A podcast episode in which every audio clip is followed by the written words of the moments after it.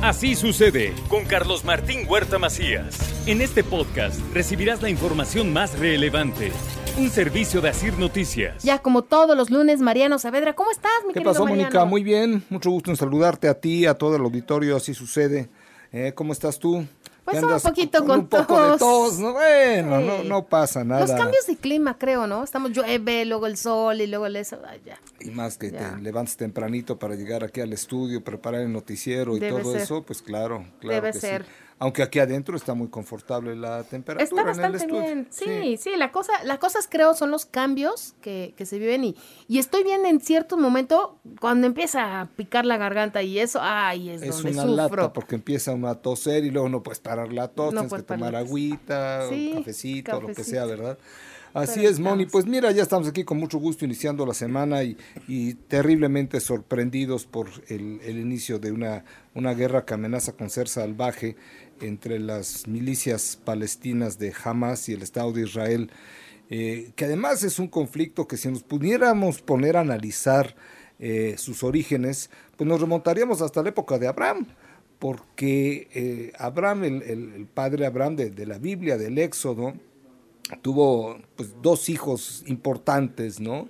Isaac e Ismael, y ambos fundadores de, pueblos también importantes, ¿no? Isaac como fundador del pueblo judío, padre de Jacob y a su vez Jacob padre de los doce hijos que dieron nombre a las tribus de Israel, pero por otro lado Ismael, hijo de una de las eh, esclavas de, de Abraham y fundador de los ismaelitas, precursores de los árabes.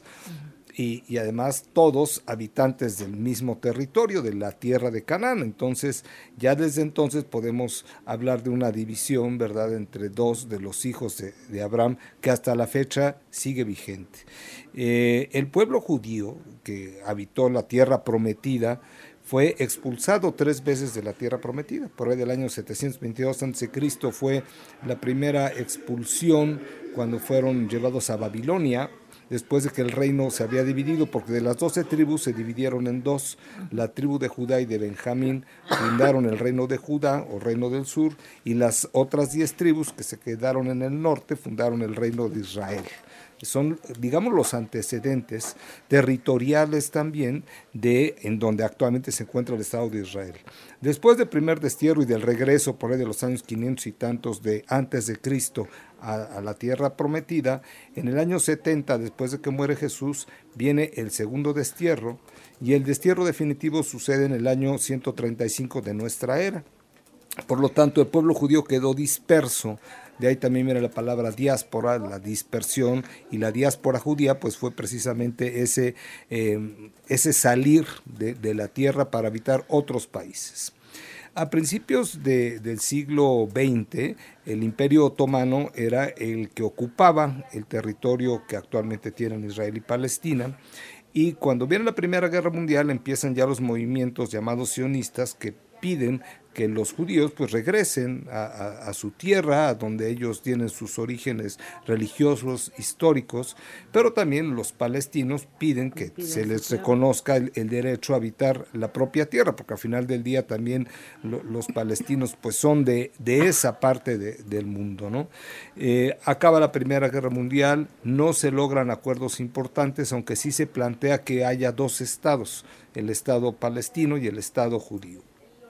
Es hasta después de la Segunda Guerra Mundial, en 1848, cuando en mayo de 1848 se proclama ya el Estado judío, el Estado de Israel, eh, con la oposición de los palestinos, evidentemente, de muchos otros países, pero al final del día, ya reconocido un año después por la Organización de las Naciones Unidas, y así se mantiene hasta que en 1967 viene, digamos, la primera guerra importante, que es la guerra llamada de los seis días. Esta guerra de los seis días fue una victoria aplastante para, para Israel, sí, fue en junio de 1967 y entonces fue cuando Israel captura lo que conocemos como la Franja de Gaza y también eh, Cisjordania, pero también eh, importantes territorios de Egipto como por ejemplo el monte, el monte Sinaí y los altos del Golán en Siria. Eh, la siguiente guerra fue en 1973, llamada la Guerra del Yom Kippur, ¿sí? cuando Egipto y Siria pelean contra Israel y entonces como resultado de esa guerra Egipto logra que Israel se comprometa a devolverles la península del Sinaí, cosa que sucedió hasta 1982.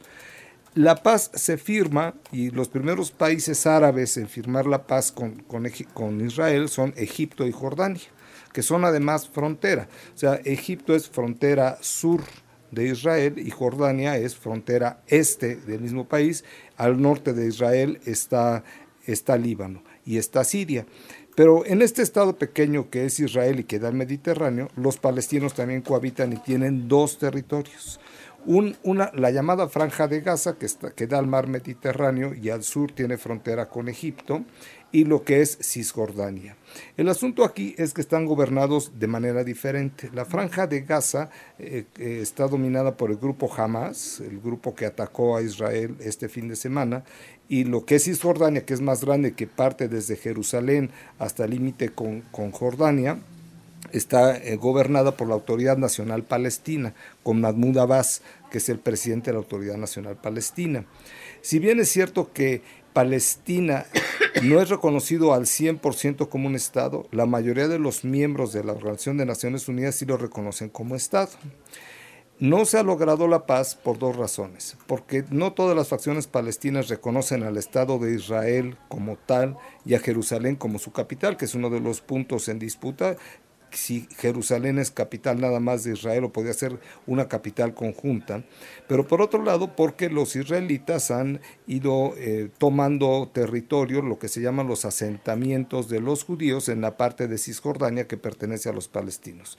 Son ya más de 500 mil judíos los que habitan en esa parte que fue ocupada por los judíos y que también es parte del problema fundamental que existe entre estos dos pueblos. Pero más allá de esto, hay grupos ultra radicales en Israel que piden el exterminio total de los palestinos y hay grupos ultra radicales como es Hamas con los palestinos que quieren la total destrucción del Estado de Israel. Ellos ni siquiera piensan cohabitar, sino dicen hay que destruir el Estado de Israel. Y también aquí hay que entender que hay países importantes y poderosos como Irán que son totalmente pro-palestinos y que aunque han negado su intervención en, este, en este ataque de Hamas, evidentemente sí se considera que son un apoyo importante para las milicias palestinas.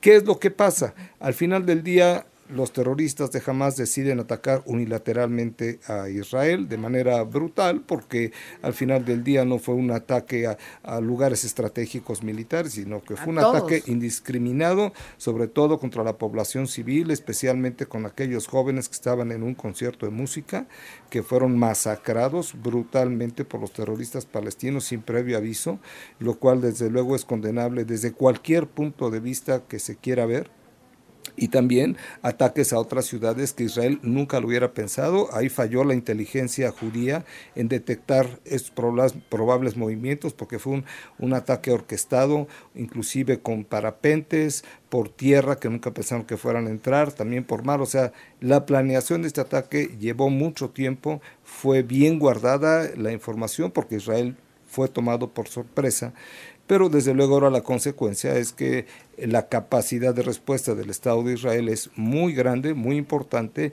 ya empezó a atacar brutalmente también con bombardeos muy precisos a, algunas ciudades de la franja de Gaza. Desde luego ya cortó los suministros de comida, de combustible, eh, de electricidad hacia esta parte y lo que ha dicho el ministro de Defensa de Israel el día de hoy, pues es que van a acabar a decapitar al movimiento Hamas. Eh, no sabemos cuál va a ser el alcance, pero sí es un hecho dramático porque también en esto, más allá de atacar a los terroristas, pues también se ataca a la población civil, se destruye la, la pobre estructura o infraestructura que tiene Palestina y en nada abona a lo que el mundo quisiera, ¿no? Es poder convivir de eh, personas de diferente raza, diferente nacionalidad, diferente religión, diferente manera de pensar. Desde luego que estos días estaremos viendo cómo se van a desarrollar los acontecimientos. Sabemos que Israel siempre responde de manera fuerte y brutal. Los el gobierno de Líbano anunció hoy que las milicias de Al-Fatah que son pro-palestinos, no van a intervenir en el conflicto a no ser que Israel ataque el Líbano, que digamos pudiera ser algo una buena noticia. Irán se acaba de deslindar y bueno, pues esperemos que la respuesta de Israel sea lo menos brutal posible, aunque no podemos descartar que, como dije hace un momento, que destruya toda la estructura que queda en Gaza.